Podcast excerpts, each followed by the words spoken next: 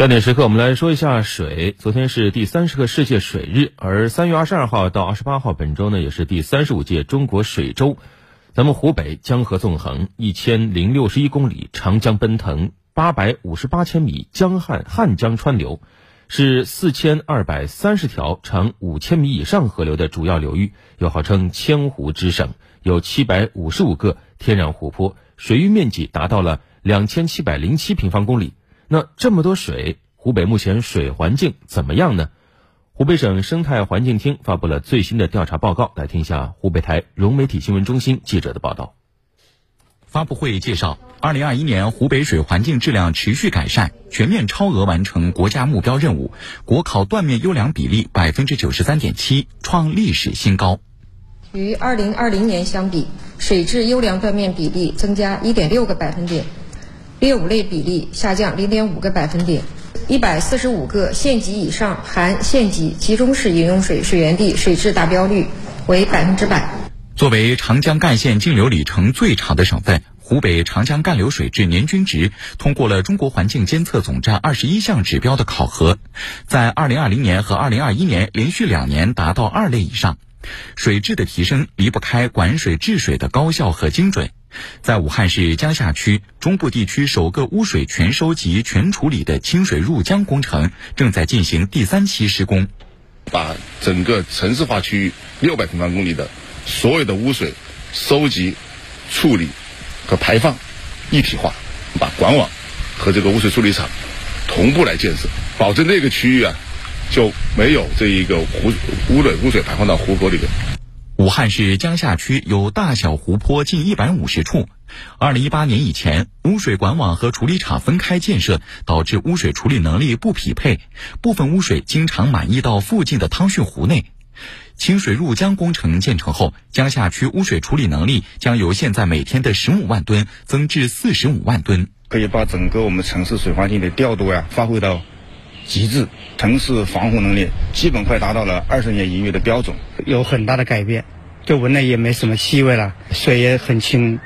目前，我省现已将水环境重点监管考核对象由国控拓展至省控。我们在“十四五”期间，全省总共布设了三百六十一个地表水的环境质量监测断面。这个总共涉及到一百二十四条河流、二十四个湖泊的二十九个水域和二十二个水库，基本实现了河长在五十公里以上的河流、水域面积达到二十平方公里的湖泊，以及库容大于两亿立方米的水库的全覆盖。昨天，武汉市生态环境局和武汉市水务局联合发布了二零二二年武汉市美丽河湖优秀案例，首批十五个美丽河湖入选。详细情况，我们来听湖北台帮女郎记者的报道。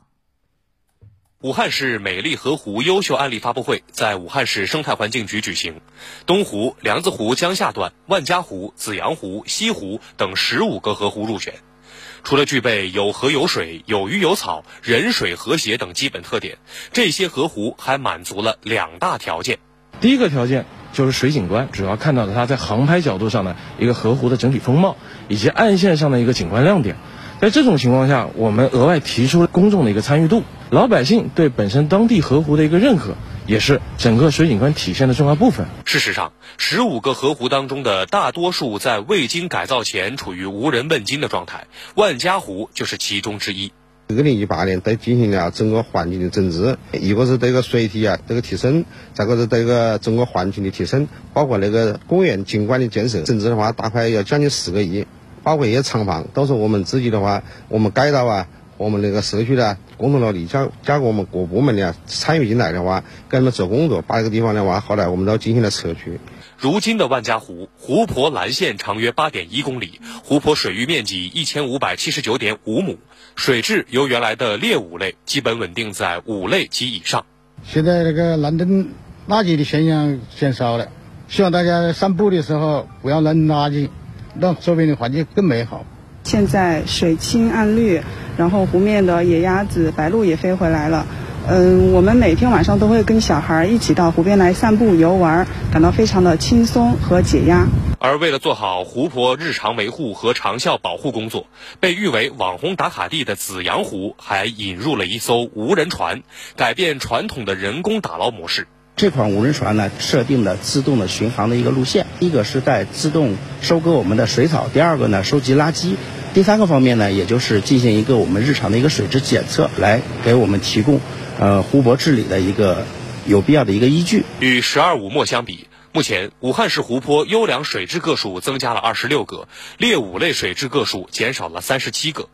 下一步，我们将坚持水环境、水生态、水资源三水统筹。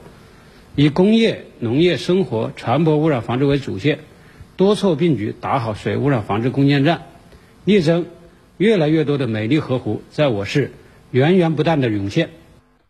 嗯，千湖之省湖北，百湖之市武汉。那我们今天的互动话题呢，也是问问大家啊，在您心目中，您身边武汉或者湖北哪条河、哪一个湖，您觉得最美呢？您和这些水又有怎样的故事？欢迎登录。九头鸟 FM 焦点时刻专区，或者关注湖北之声微信公众号，给我们私信留言参与互动。嗯。